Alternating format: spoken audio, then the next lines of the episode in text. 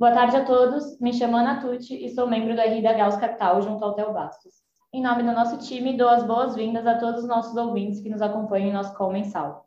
No episódio referente ao mês de novembro de 2021, vamos abordar o tema Omicron, oportunidade ou ameaça? Participam comigo hoje nosso CIO Fábio Kumura e nosso economista-chefe Guilherme Atui. Antes de passar a bola para eles, vamos passar pelas rentabilidades. O Gauss teve uma rentabilidade positiva de 0,95% no mês de novembro e no ano acumula menos 8,89%. Olhando para o Gauss Previdência, nosso fundo vem com menos 0,43% no mês e no ano com menos 4,64%. Por último, o Panorama, com uma rentabilidade de 0,02% no mês de novembro e no ano com menos 1,91%. Nesse momento, passo a palavra para o Guilherme para a visão do cenário macro. Obrigado, Ana. É, no início do século XX, a gripe espanhola se disseminou pelo mundo, gerando três surtos entre 1918 e 1922. Enquanto, enquanto muitos estudiosos apontavam para a variante Delta como um possível fim da pandemia do coronavírus, por ser a terceira onda, uma nova variante foi descoberta na província sul-africana de Gauteng. A Omicron emergiu com força em novembro. O contexto que já era um tanto desafiador, em especial para a Europa, onde parte da população ainda resiste em aceitar a vacina, se tornou um pouco mais complexo. Diversos países passaram a implementar restrições, entre elas a voos vindos da África do Sul, assim como um avanço de discussões propondo medidas mais focalizadas àqueles que ainda não eram vacinados. É, a África do Sul viu os novos casos se multiplicarem mais de 40 vezes, como reflexo, aumentaram também algumas hospitalizações, mas não houve tempo suficiente para saber se os óbitos de fato acompanharão na mesma intensidade. Ainda assim, o país tem menos de um terço da sua população vacinada, poderia prolongar a dúvida acerca da capacidade das vacinas de enfrentar esses novos desafios. Nos Estados Unidos, mesmo o aparecimento da Omicron não foi suficiente para alterar a rota de remoção dos estímulos proposta pelo Banco Central dos Estados Unidos, o Fed. Antes do seu aparecimento, dados de inflação mais fortes já serviam para reforçar a visão mais cautelosa da autoridade monetária norte-americana. E mesmo após a descoberta da Omicron, membros importantes do Fed passaram a apoiar a necessidade de antecipação do fim das compras de ativos, vislumbrando ajustes que se mostrem necessários adiante. No Brasil, o mês foi repleto de novidades. No campo político, o saldo foi positivo para o governo, que viu André Mendonça ser aceito como ministro do STF. Também merece destaque no campo político a definição de integrantes da, da, da terceira via na disputa presidencial. Dória ganhou a disputa com Eduardo Leite e Moro se lançou para o Podemos com alguma expressão. No campo fiscal, notícias positivas no tocante à atenuação da incerteza que se instaurava. De um lado, a PEC dos precatórios avançou na Câmara dos Deputados e tem se mostrado viável nas discussões do Senado. Por outro, o programa do Auxílio Brasil foi aprovado com aval do STF para que sua fonte de receita pode ser, possa ser definida no ano seguinte, tirando pressão de escolhas ruins que viabilizassem o programa social do governo. Por fim, é, a divulgação do PIB no terceiro trimestre veio próximo às expectativas, mas configurando uma recessão técnica. O dado se mostrou mais fraco em setores menos ligados ao ciclo econômico, portanto, ficando sujeito a mais volatilidade nas próximas divulgações. Sobre inflação, apesar do IPCA e IPCA 15 surpreenderem para cima o mercado, as apostas mais duras de 200 basis points perderam força. Hoje parece mais relevante entender qual é o plano de voo do Banco Central do Brasil no tocante à taxa terminal do que sobre qual será o ritmo da alta de juros. Com isso eu termino minha exposição, eu passo a bola para o nosso CIO. Fábio, a palavra é com você. Bom, boa tarde a todos. É... Bom, no mês de novembro, o mercado seguiu antecipando a precificação da remoção dos estímulos nos Estados Unidos, né, os estímulos monetários, é, após dados fortes de inflação e de consumo. Também da comunicação mais rock ali do Fed, tanto na, na última ata divulgada quanto nas entrevistas ali concedidas ali pelos seus membros. Mesmo após a eclosão da variante Ômicron ter afetado o apetite a risco global, o presidente do Fed, Powell, é, manteve a sinalização de um, de um tapering é, é, mais rápido que o esperado pelo mercado. Assim, os índices de ações caíram ao redor do mundo, por exemplo, o S&P quase 1% para baixo, o Nikkei quase 5%, o DAX na Alemanha quase 4%. E o dólar também subiu de maneira generalizada, é, 2% contra o euro, 5% contra o dólar australiano, uh, 4% contra o, uh, contra o peso mexicano e assim por diante. Por fim, as treasuries é, seguiram desinclinando, né, com as taxas ali dos dois anos abrindo ali cerca de 11, 11 bases e o 10 anos ali fechando cerca de 10 basis points. Então, um movimento bem, bem, bem acentuado ali nas treasuries, ali na inclinação. Né? Uh, destaque deve ser feito também na Turquia, onde a lira depreciou ali incríveis 40% em novembro. A maior desvalorização mensal desde sua redenominação ali em 2005.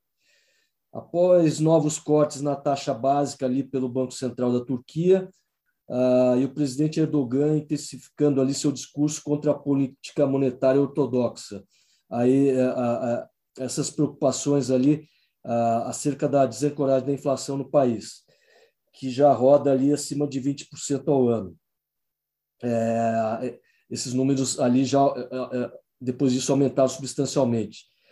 A taxa de juro real exposed no país, que leva a inflação corrente, está próximo ali de menos 5%, tá? apesar de tudo isso. É, e mesmo com esse, esse, esse, esse movimento agressivo, a desvalorização da moeda é inevitável ali, a gente acha, né? sem a âncora da política monetária. É assim a gente, a gente decidiu manter as posições vendidas em lira que a gente tinha no mês passado. No Brasil, aqui os ativos locais devolveram parte da performance negativa de outubro, é, principalmente na renda fixa, onde a curva de juros nominal ali fechou entre 50 e 90 basis points, dependendo do ponto da curva. O real manteve-se estável, né? Ah, é, apesar do movimento lá fora, né? Ah, e, entretanto, o Ibovespa caiu 2% ali, acompanhando o movimento global das bolsas.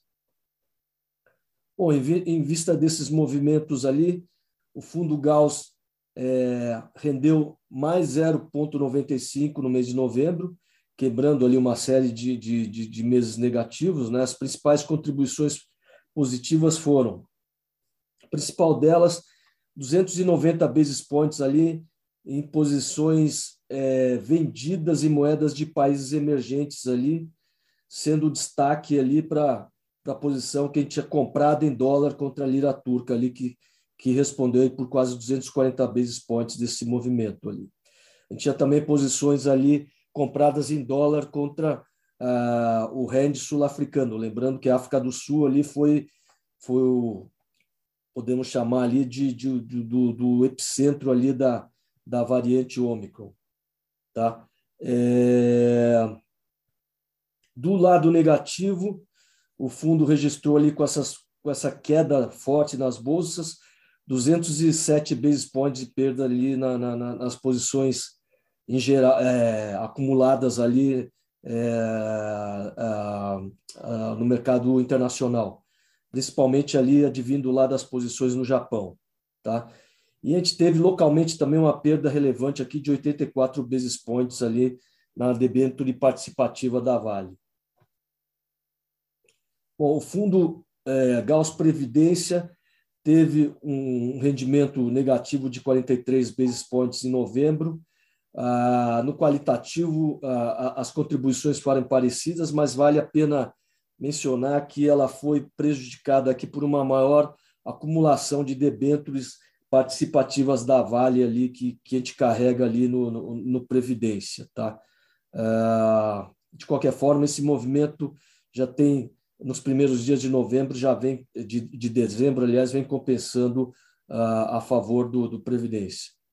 Por fim, o Gauss Panorama ali ficou praticamente flat, ali com dois basis points positivo, com atribuição similar ali aos outros fundos ali é, é, tanto Gauss como, como Prev, é, com as diferenças que a participação da debênture participativa na Vale no panorama é menor que no Previdência, uh, e no panorama a gente não carrega aquelas proteções sistemáticas que a gente tem uh, no Gauss. Bom, olhando para frente aqui, a gente acredita ali que no mercado externo uh, estamos realmente caminhando para um cenário de remoção ah, de, do, do, do, estímulo monetário mais rápido ali do que, do que o mercado esperava há algumas semanas. É, é inevitável reconhecer que as pressões inflacionárias ali têm persistido por mais tempo do que foi projetado ali pelos bancos centrais ao longo do ano, o que elevou ali os riscos de desancoragem ali das, das expectativas. É, dessa forma, uma maior cautela aí tem sido demandada das autoridades eh, monetárias no mundo, inclusive tendo o Fed ali optado por eliminar o termo transitório de sua comunicação e sinalizar ali uma redução do prazo em que comprarão ativos em 2022, que é o tempo que eu, que eu, que eu, que eu, que eu comentei anteriormente ali, que é o processo chamado de tapering. Tá? É, ainda assim, a gente enxerga aí uma redução das pressões inflacionárias à frente, né?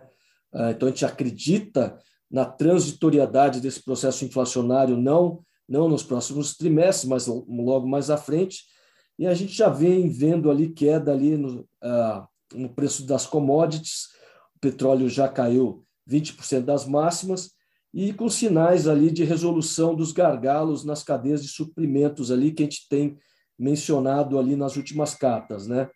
Por exemplo, o custo de frete ali mensurado ali pelo índice ali do Baltic Dry cedeu 40% ali nas últimas semanas. Então, uma, recomposição, uma, uma, uma redução ali bastante relevante.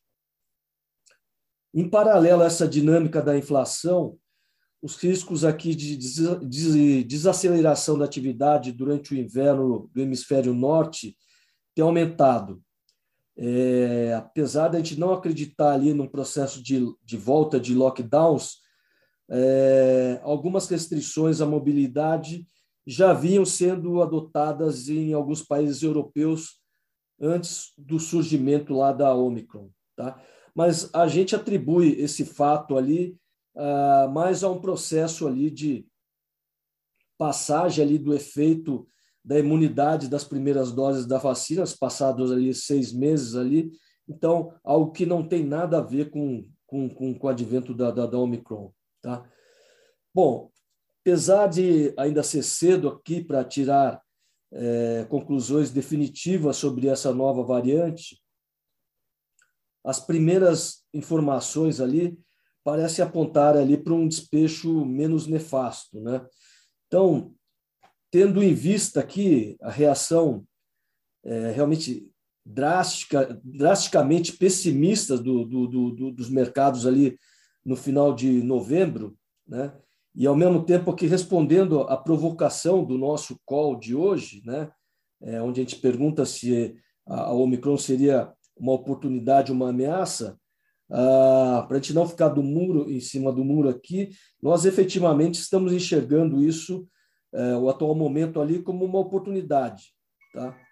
É, primeiro, que a maior parte dos hospitalizados na África do Sul são pessoas não vacinadas, e segundo, é, caso essa variante realmente se prove menos fatal que as anteriores nas próximas semanas, como os relatos iniciais indicam, o seu maior grau de contágio ali pode significar uma redução do, do, do tempo para que o mundo ali atinja ali a chamada imunidade de rebanho.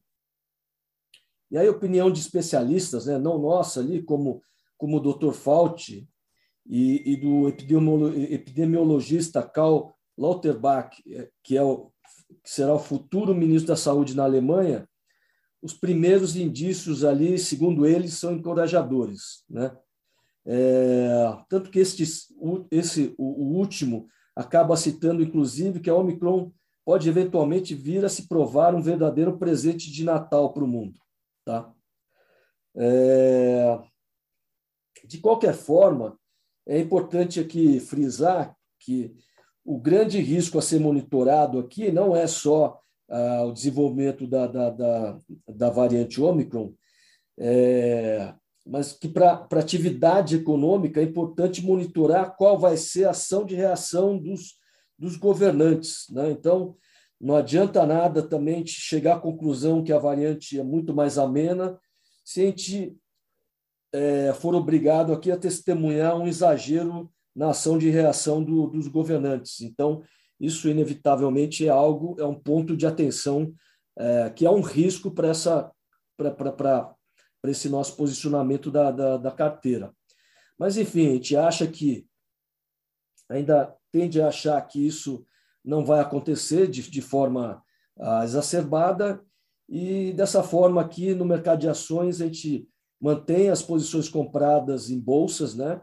Ah, principalmente mantendo um viés otimista ali com setores ligados à reabertura é, no Japão, é, tanto no Japão e, e, e, também nos Estados Unidos ali, onde a gente está exposto ali a temas como ah, ações de, de empresas aéreas e ações de empresas ligadas à hospitalidade. Então, tudo ali ligado ao tema de reabertura, que, enfim, sofreu muito no final de, de novembro. Tá? Além disso, a gente mantém posições tomadas na Polônia, é, até como hedge também, a gente mantém posições aplicadas nas treasuries mais longas, né, na região ali dos 10 anos, tá?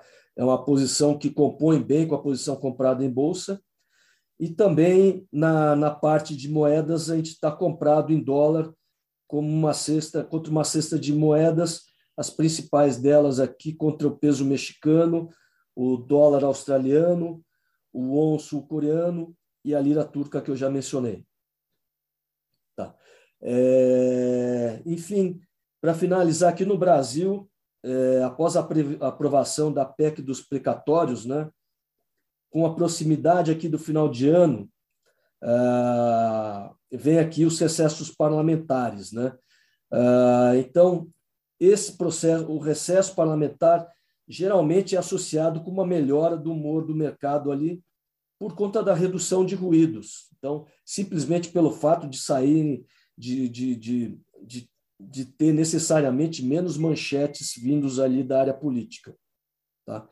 Então, mesmo com gastos adicionais ali da casa de 100 bilhões de reais, a forte arrecadação e o controle é, das demais despesas permitem projetar um déficit fiscal é, próximo a 0,5% do PIB em 2022, que é bastante baixo. Tá? Uh, a maior preocupação continua sendo ali a persistência da inflação corrente e, e, e também ali o enfraquecimento da atividade econômica. Uh, o Banco Central brasileiro deve manter o ritmo de 150 basis points uh, de alta na última reunião uh, amanhã e deve indicar provavelmente uma nova alta na mesma magnitude em fevereiro. Tá? É, na verdade, a gente acha que isso é o máximo de restrição que ele, que ele, que ele pode fazer amanhã, tá? que ele deve fazer amanhã. É, no campo eleitoral, a gente teve o lançamento da candidatura do Sérgio Moro, o que parece estar se firmando como uma opção bem viável de terceira via. Por fim, a evolução da vacinação no país tem sido extremamente satisfatória, inclusive a terceira dose, que deve proteger o país da ameaça das novas variantes. Então, no mercado local, é, a gente adiciona posições aplicadas aqui na região intermediária da curva, que a gente costuma chamar aqui do, do miolo da curva, né? É, mantemos a exposição comprada no real, ou seja, vendida em dólar, ah, com essa recomposição dos preços do minério de ferro, é, a gente fica mais é, confiante ali com, com, com a manutenção da posição nas debêntures ali participativas da Vale e com esse processo desenfreado ali de, de venda ali de, de, de algumas ações específicas ali locais por conta do processo de resgate dos fundos de ações aqui, a gente adicionou alguns nomes específicos ali. A gente acha que essa venda desenfreada ali provocou ali boas oportunidades aqui no mercado local, tá? Então, é, enfim, só é, recompondo uma posição é, marginalmente mais positiva no, Brasil, com posições positivas lá fora, que a gente já mantinha anteriormente ali, redeadas com posições é, pessimistas em algumas moedas de países emergentes ah, e também comprada em títulos do governo americano ali, é, compõe ali o core da nossa carteira atualmente. Enfim, acho que assim eu, eu, eu, eu resumo a, a, a, o nosso posicionamento atual e devolvo aqui é, para a Ana fazer as considerações finais aqui no, do nosso call hoje. Obrigada, Fábio, Guilherme e a todos os nossos ouvintes. Caso tenham qualquer dúvida ou questionamento, estamos à disposição através do e-mail ri.gauscapital.com.br. Não deixem de nos seguir nas nossas redes sociais, LinkedIn, Instagram e Twitter. Caso ainda não seja um cotista do Gauss, é possível investir acessando o nosso site www.gausscapital.com.br. Boa noite a todos e nos vemos nos próximos episódios do nosso podcast mensal.